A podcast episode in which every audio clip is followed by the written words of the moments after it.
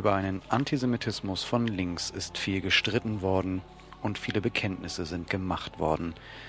Strittig ist weniger die Frage, ob es aus den Reihen der politischen Linken antisemitische Statements und Aktionen gegeben hat oder gibt, sondern vielmehr, wie solche Äußerungen und Taten zu bewerten sind.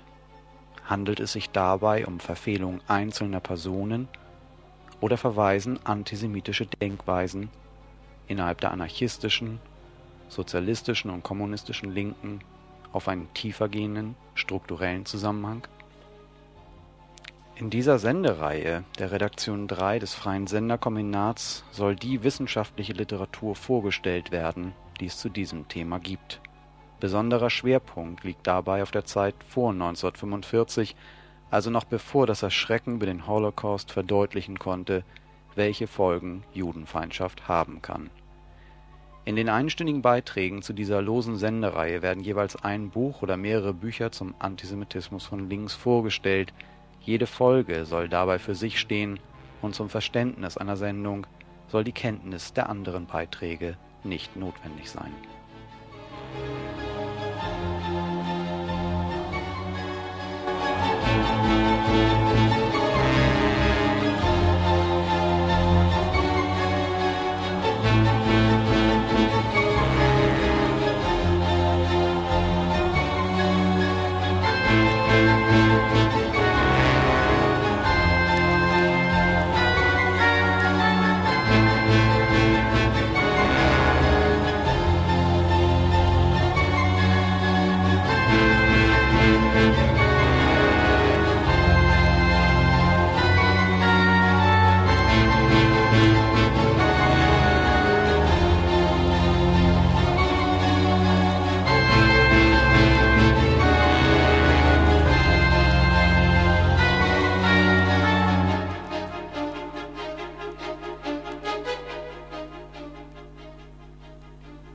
Karl Kautsky, Rasse und Judentum, Ergänzungshefte der Neuen Zeit 20, 1914 und 1915, Berlin-Stuttgart 1914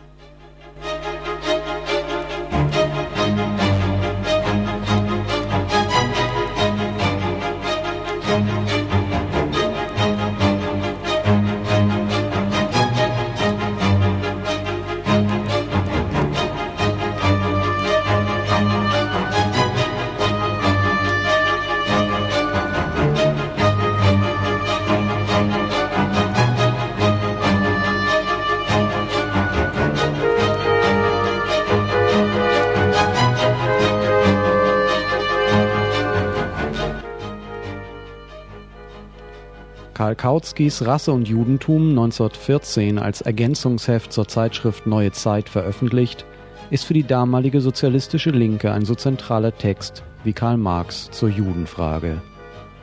Wäre Kautskys Essay mit 94 Seiten dafür nicht zu lang, müsste man ihn dokumentieren und so für sich selbst sprechen lassen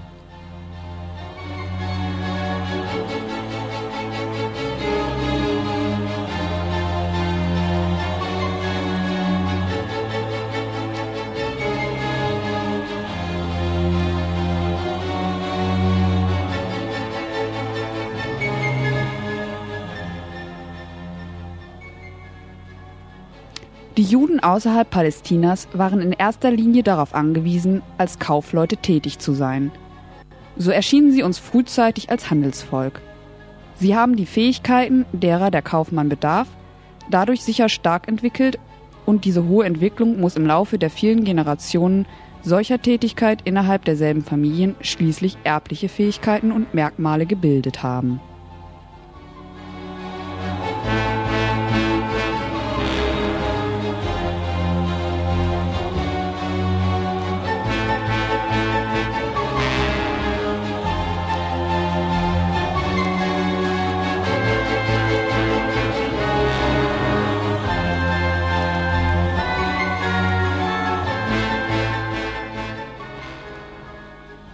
Trotz aller Ästheten lässt sich die Abschleifung der Rassen nicht aufhalten. Der Kapitalismus ist es, der mit aller Macht an dieser Entwicklung arbeitet und auch dadurch eine höhere Form der Gesellschaft vorbereitet. Dem Sozialismus fällt die Aufgabe zu, alle Unterdrückten und Enterbten gegen den außenbeutenden Kapitalismus zu kräftigen und zum Siege zu führen. Das heißt, sie ihren Ausbeutern nicht nur an Macht überlegen, sondern auch an geistiger Reife mindestens ebenbürtig zu machen.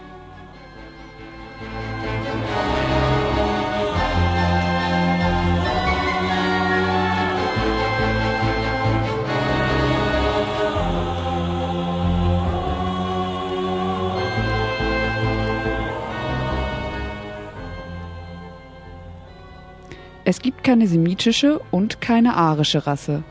Die arische Rasse ist kein Urvolk, sondern eine Erfindung der Studierstube.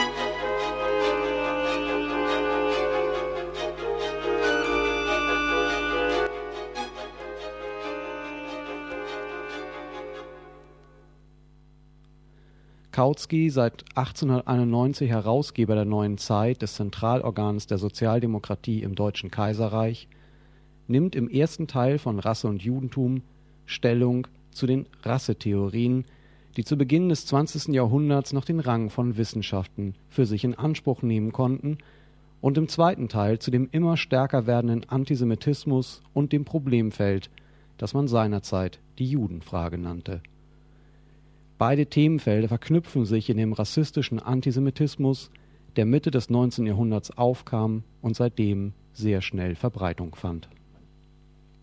Nach Enzo Traversos Einschätzung formuliert Kautsky das Denken der marxistischen Linken seiner Zeit. Rasse und Judentum stellt in bestimmter Weise die theoretische Vollendung des Marxismus der Zweiten Internationale bezüglich der Judenfrage dar ein Großteil des Buches war der Kritik pseudowissenschaftlicher Theorien über die Rasse gewidmet, deren Legitimität auf der wissenschaftlichen Ebene zu dieser Zeit selten bestritten wurde. Kautsky lehnt den rassistischen Antisemitismus ab und er weist auch den Begriff der jüdischen Rasse als unwissenschaftlich zurück. Es gibt keine semitische und keine arische Rasse. Die arische Rasse ist kein Urvolk, sondern eine Erfindung der Studierstube. In dieser Zurückweisung unterscheidet sich Rasse und Judentum von den Stellungnahmen anderer führender Sozialistinnen und Sozialisten zur sogenannten Judenfrage, wie Traverso deutlich macht. Indem er den Begriff der jüdischen Rasse ablehnte, unterschied sich Kautsky deutlich von August Bebel und Otto Bauer und bewegte sich auf einem weit höheren analytischen Niveau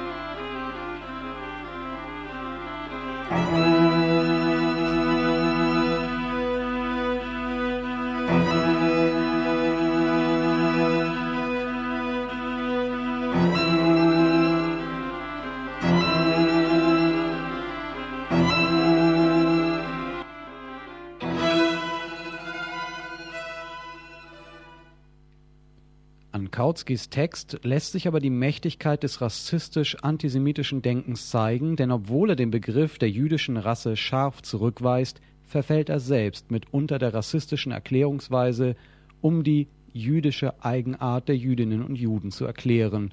Traverso zitiert folgende Passage aus Rasse und Judentum. Aber sicher wirkt die natürliche Zuchtwahl auf die Gestaltung und Erhaltung der Arten durch die Ausmerzung der für das gegebene Milieu unpassenden stets auf das Mächtigste ein. Durch allmähliche natürliche Auslese sowie durch Anpassung an die Lebensbedingungen kamen die Juden dahin, den verheerenden Wirkungen des städtischen Milieus erfolgreicher zu widerstehen als der bäuerliche Zuzug vom Lande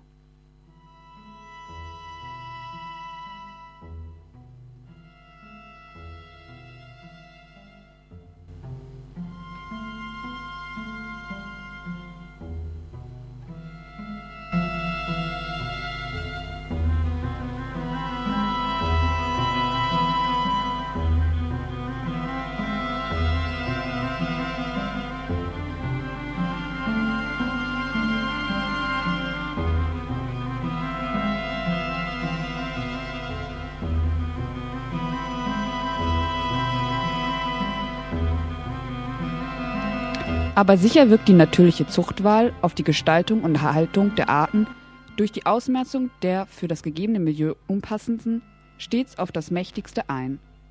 Durch allmähliche natürliche Auslese sowie durch Anpassung an die Lebensbedingungen kamen die Juden dahin, den verheerenden Wirkungen des städtischen Milieus erfolgreicher zu widerstehen als der bäuerliche Zuzug vom Lande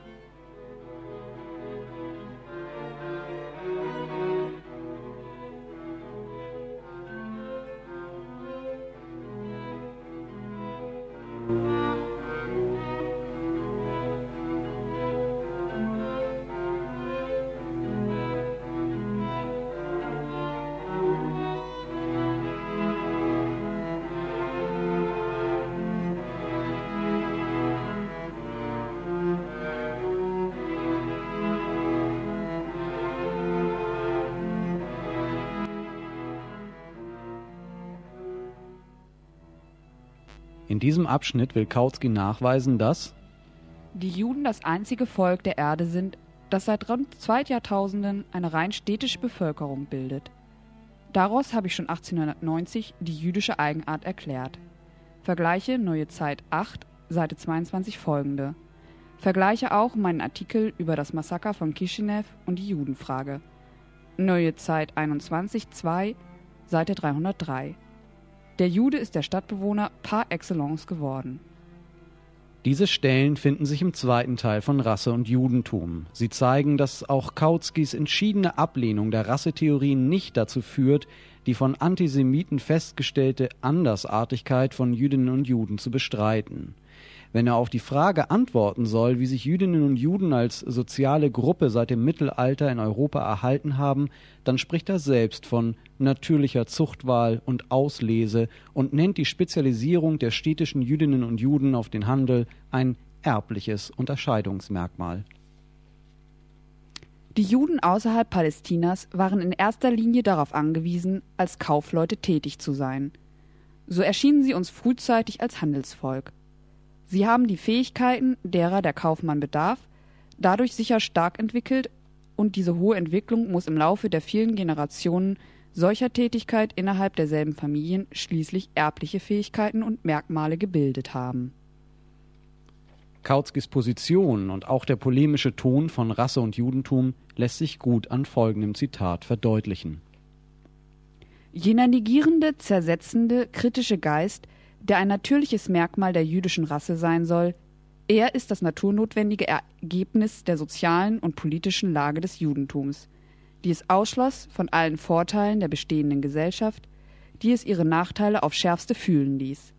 Ist dieser Geist ein Rassenmerkmal, dann gehört es zu den Rassenmerkmalen jeder unterdrückten und ausgebeuteten Klasse.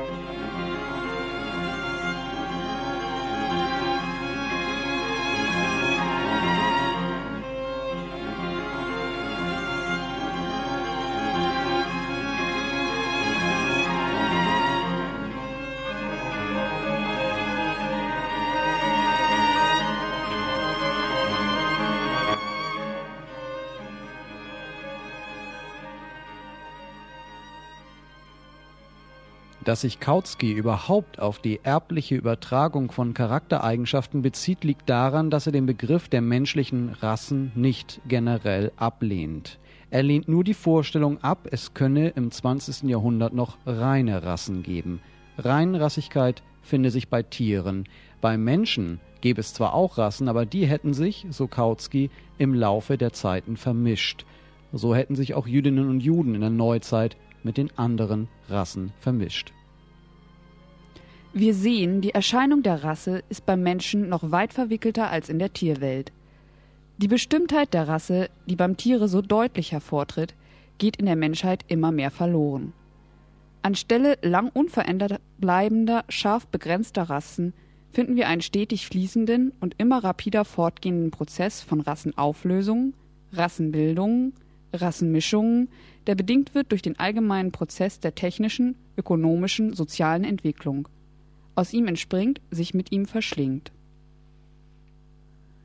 Kautsky leugnet also nicht vererbbare Eigenschaften. Seine eigene Position und entsprechend seine Kritik am rassistischen Antisemitismus besteht darin, die Rassenmerkmale als Produkte ihrer Lebensbedingungen anzusehen.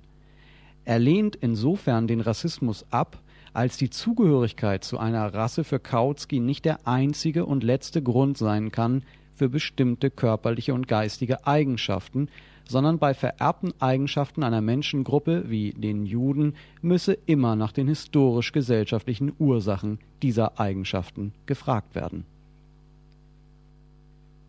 Selbst wenn es irgendwo ein Volk gäbe, das eine reine Rasse darstellte und das seine Rassenreinheit durch Jahrtausende ungetrübt erhalten hätte, wären wir nicht imstande, mit Sicherheit seine geistige Eigenart durch diese Jahrtausende hindurch so genau zu verfolgen, dass wir festzustellen vermochten, was daran auf Vererbung und was auf die Einwirkung des Milieus zurückzuführen wäre.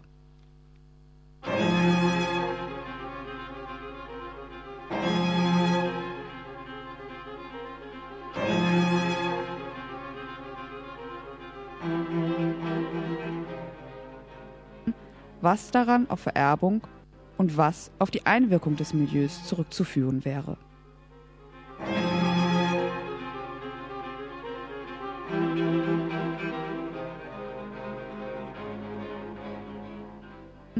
Was daran auf Vererbung und was auf die Einwirkung des Milieus zurückzuführen wäre.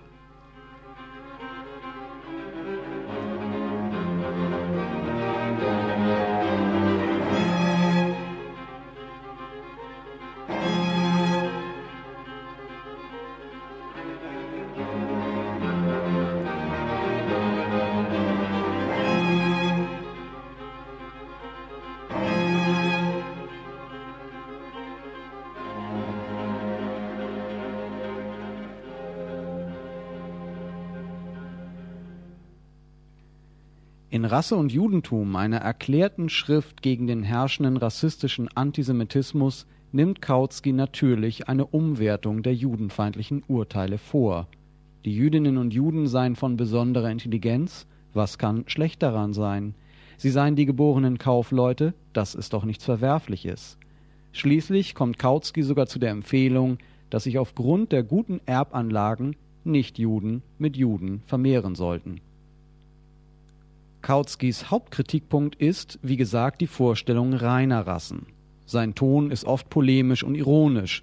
So kommt er natürlich zu der Pointe, dass aufgrund der Vermischung der Rassen in den vermeintlich reinrassigen Adern von Antisemitinnen und Antisemiten jüdisches Blut fließe.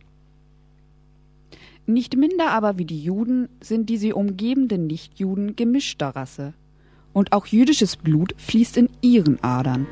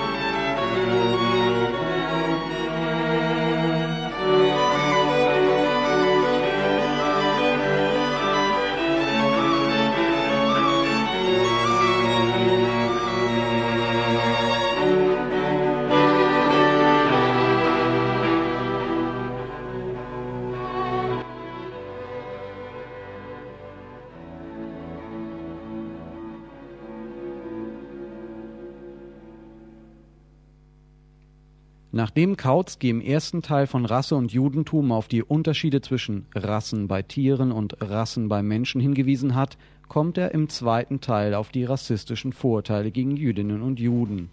Er bezieht sich dabei auf die anthropologischen Schriften seiner Zeit, die die vermeintlich körperlichen Merkmale der Jüdinnen und Juden überprüft haben und zu dem Ergebnis gekommen sind, Nur ein kleiner Teil der Juden, 13 bis 14 Prozent, verfügen über eine Judennase.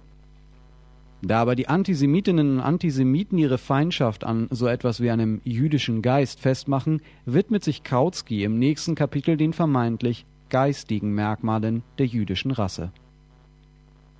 Um den Juden als geborenen Verbrecher hinzustellen, wissen unsere Rassenantisemiten nichts Vernichtenderes vorzubringen als die niederschmetternde Behauptung, er sei der geborene Kapitalist.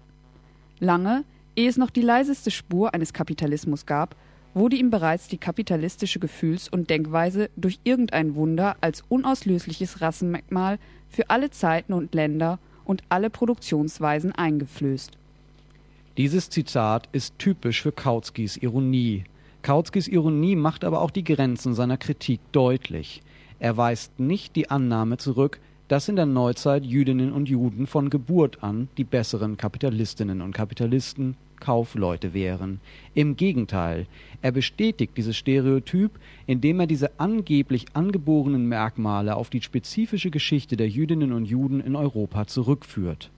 Wogegen Kautsky polemisiert, ist die streng rassistische Erklärungsweise, wonach dieser vermeintlich spezifisch jüdische Hang zur Kapitalakkumulation historisch schon vor der Entstehung kapitalistischer Wertproduktion existiert haben soll, dass sich also die vermeintlichen Eigenheiten von Jüdinnen und Juden auf historisch unveränderliche Rassenmerkmale zurückführen ließen. Unter bestimmten historischen Umständen, so Kautsky, hat sich die geistige Eigenart des Judentums gebildet.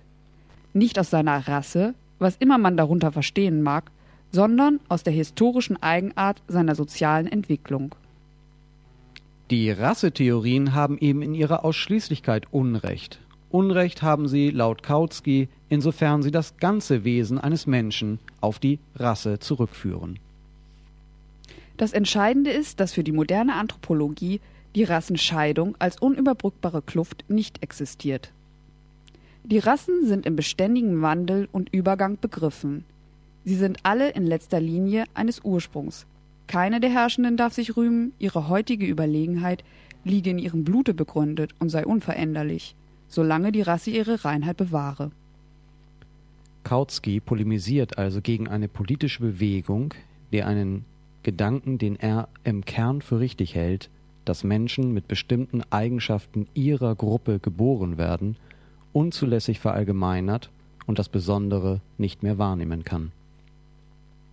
Der Geist des einzelnen menschlichen Individuums ist eben in seinen Anlagen unendlich mannigfaltiger, als sich mancher Rassentheoretiker träumen lässt.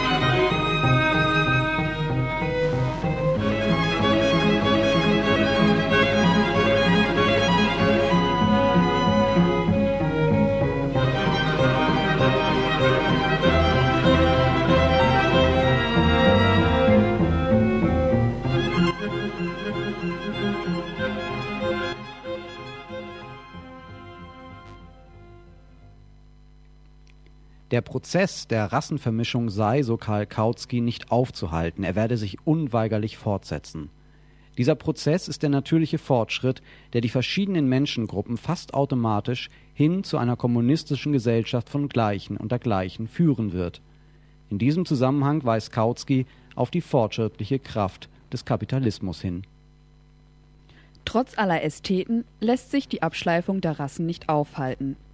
Der Kapitalismus ist es, der mit aller Macht an dieser Entwicklung arbeitet und auch dadurch eine höhere Form der Gesellschaft vorbereitet. Dem Sozialismus fällt die Aufgabe zu, alle Unterdrückten und Enterbten gegen den außenbeutenden Kapitalismus zu kräftigen und zum Siege zu führen. Das heißt, sie ihren Ausbeutern nicht nur an Macht überlegen, sondern auch an geistiger Reife mindestens ebenbürtig zu machen. Es ist genau dieser Glaube an den unweigerlichen Fortschritt, der nach Traversos Einschätzung den Marxismus der Zweiten Internationale prägt und der seit Auschwitz nicht mehr möglich ist.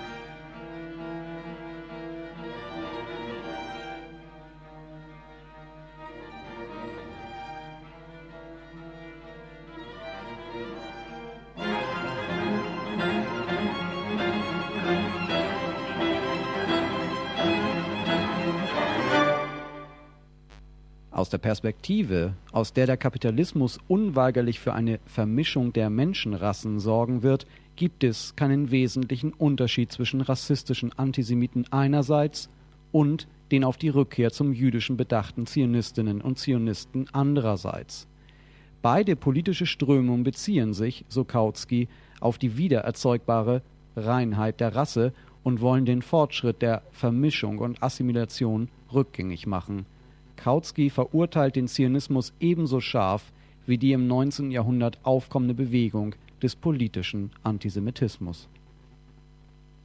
Eifrige Zionisten, die eben noch um die Reinheit der jüdischen Rasse aufs ängstlichste besorgt waren und jede Assimilierung aufs schärfste zurückwiesen, in dieser Gleichsetzung wird auch Kautskys Lösung der Judenfrage deutlich. Wenn die Jüdinnen und Juden sich assimilieren und wenn sie ihre jüdischen Eigenarten ablegen, dann würden sie nicht mehr gehasst. Die Lösung besteht darin, dass die fremdartigen Charakter tragenden Bevölkerungsteile aufhören, Fremde zu sein, dass sie sich mit der Masse der Bevölkerung vermischen. Das ist schließlich die einzige mögliche Lösung der Judenfrage und alles, was das Aufhören der jüdischen Abschließung fördern kann, ist zu unterstützen Wir haben gesehen, dass das Judentum in keinem Sinne eine reine Rasse ist. Wir haben ferner gesehen, dass selbst Mischungen entfernter Rassen vorteilhaft sein können. Und endlich, dass Mischungen verwandter Rassen in der Regel von höchstem Vorteil sind. Warum sollten gerade jüdische Mischehen so verderblich wirken? Im Gegenteil, man könnte sagen, keine Mischung der europäischen Bevölkerung verspricht bessere Resultate als die von Juden und Nichtjuden. Keine Schicht ist mehr einseitig städtisch entwickelt. In keiner hat Inzucht bei ungünstigen hygienischen Bedingungen schlimmer gewirkt als bei den Juden. Diese Aufforderung zur Rassenmischung klingt wie Kautskys Variante von Marx Credo.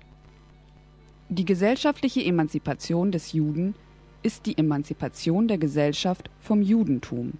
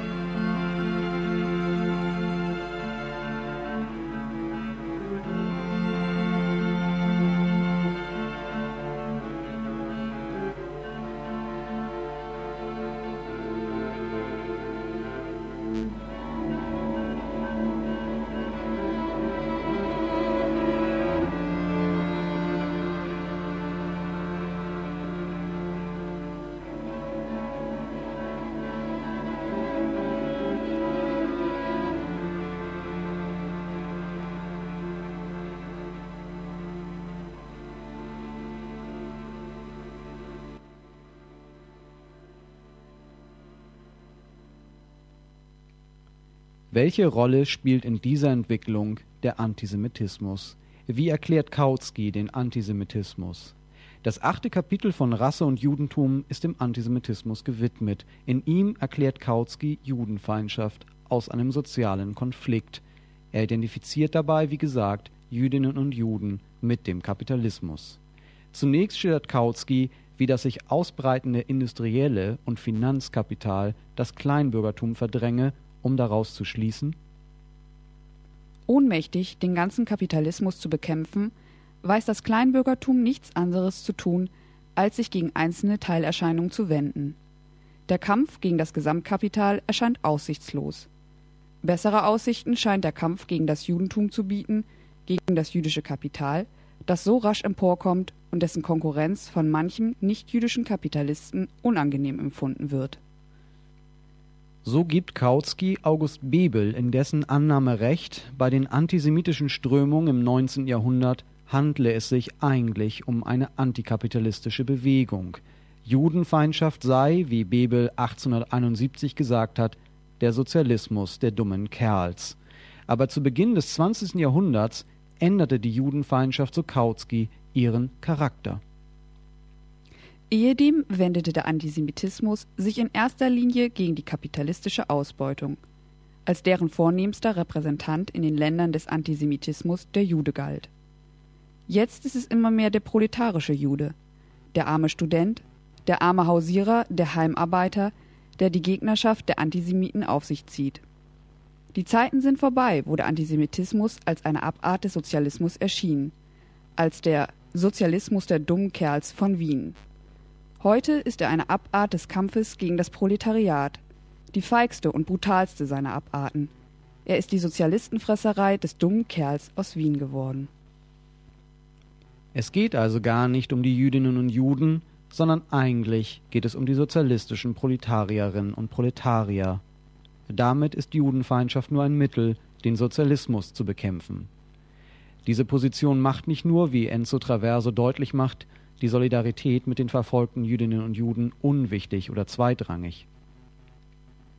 Die Position, nach der vom Antisemitismus weniger die Jüdinnen und Juden bedroht sind als die Sozialistinnen und Sozialisten, hält sich in den sozialistischen, sozialdemokratischen und kommunistischen Parteien bis nach 1933.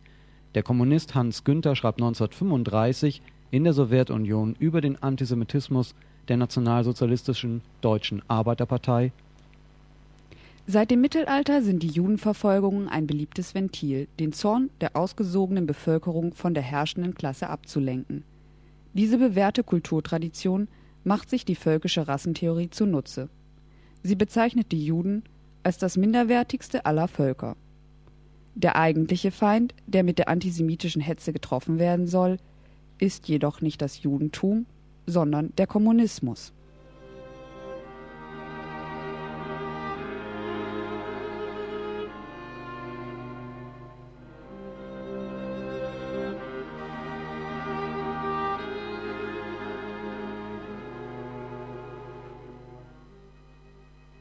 Der eigentliche Feind, der mit der antisemitischen Hetze getroffen werden soll, ist jedoch nicht das Judentum, sondern der Kommunismus.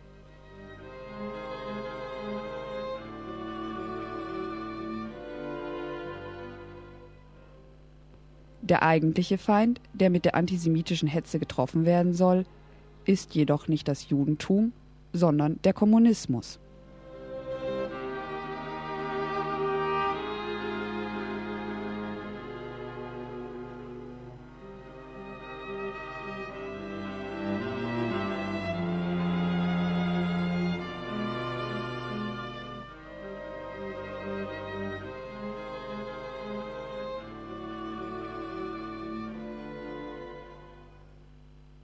Für solche Schlussfolgerungen im Jahre 1935 kann man Kautsky nicht verantwortlich machen. 1914, als Kautsky Rasse und Judentum veröffentlichte, gab es die NSDAP noch nicht. Aber man kann Entwicklungslinien nachzeichnen, die sich in Rasse und Judentum schon finden.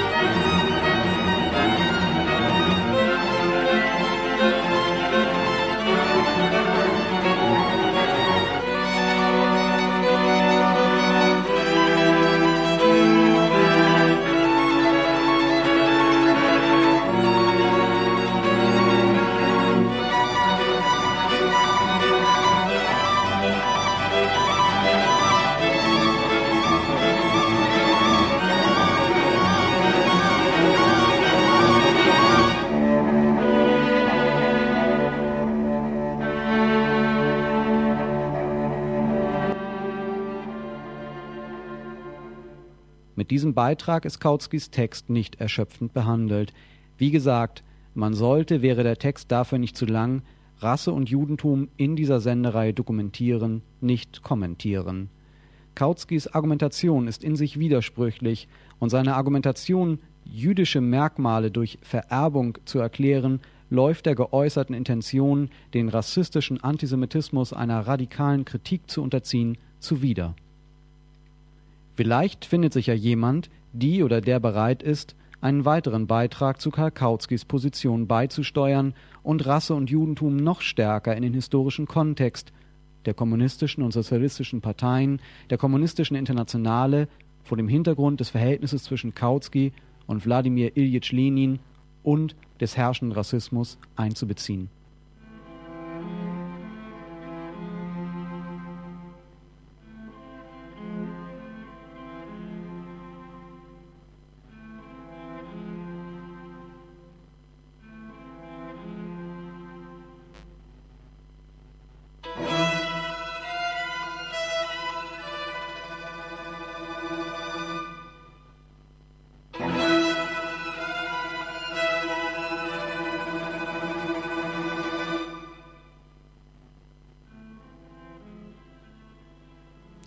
Karl Kautsky Rasse und Judentum.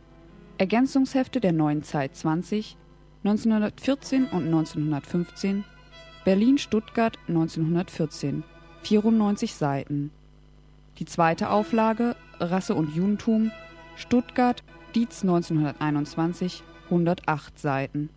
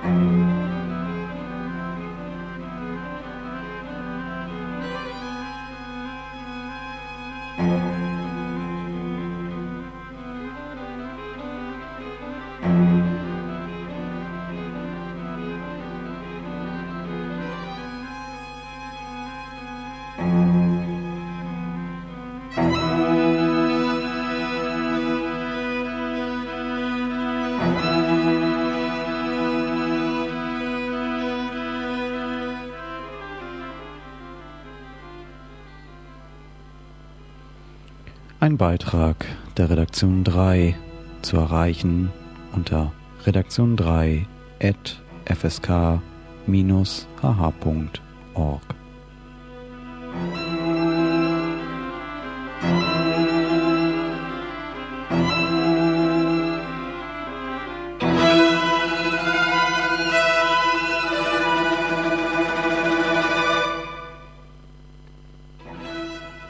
Die Musik in dieser Sendung stammt von Philipp Glass. In den meisten Fällen ist es die Musik zu dem Film Dracula, gespielt vom Kronos Quartett.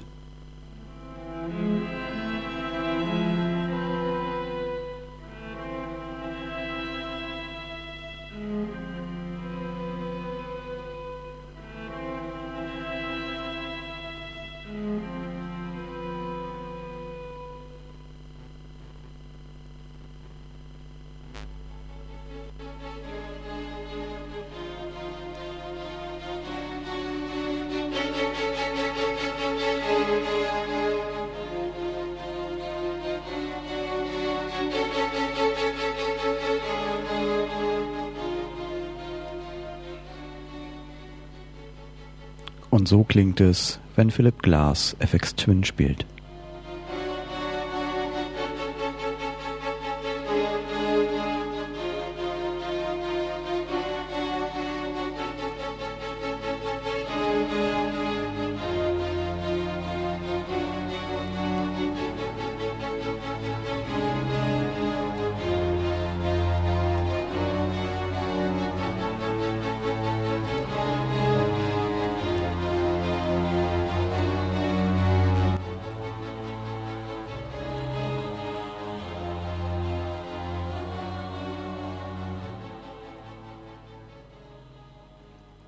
Aber sicher wirkt die natürliche Zuchtwahl auf die Gestaltung und Erhaltung der Arten durch die Ausmerzung der für das gegebene Milieu unpassenden stets auf das Mächtigste ein. Durch allmähliche natürliche Auslese sowie durch Anpassung an die Lebensbedingungen kamen die Juden dahin, den verheerenden Wirkungen des städtischen Milieus erfolgreicher zu widerstehen als der bäuerliche Zuzug vom Lande.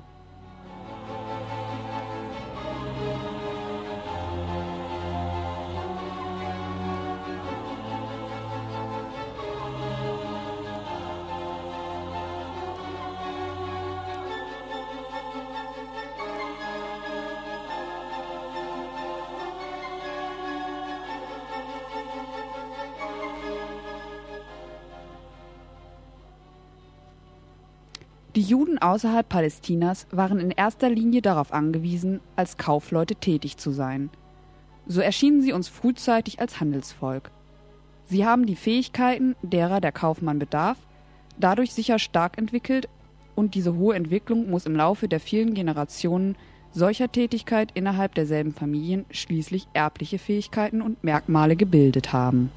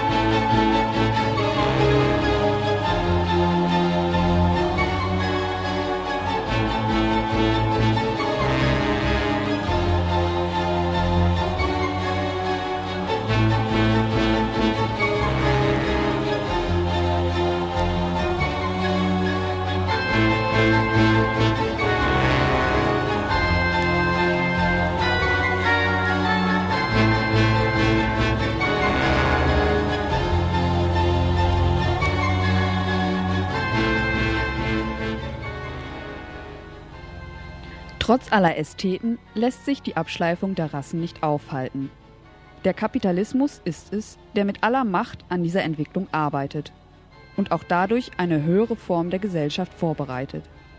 Dem Sozialismus fällt die Aufgabe zu, alle Unterdrückten und Enterbten gegen den außenbeutenden Kapitalismus zu kräftigen und zum Siege zu führen.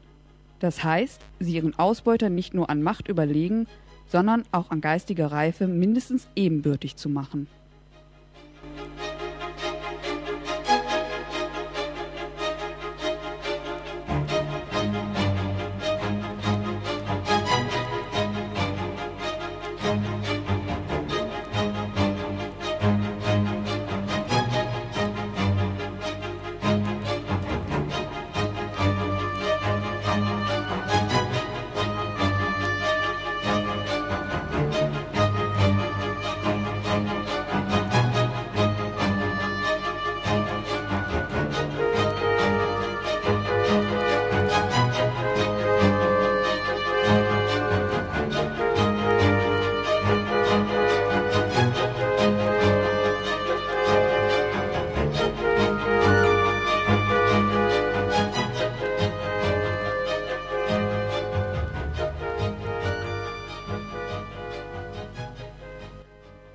Zeiten sind vorbei, wo der Antisemitismus als eine Abart des Sozialismus erschien, als der Sozialismus der dummen Kerls von Wien. Heute ist er eine Abart des Kampfes gegen das Proletariat, die feigste und brutalste seiner Abarten. Er ist die Sozialistenfresserei des dummen Kerls aus Wien geworden.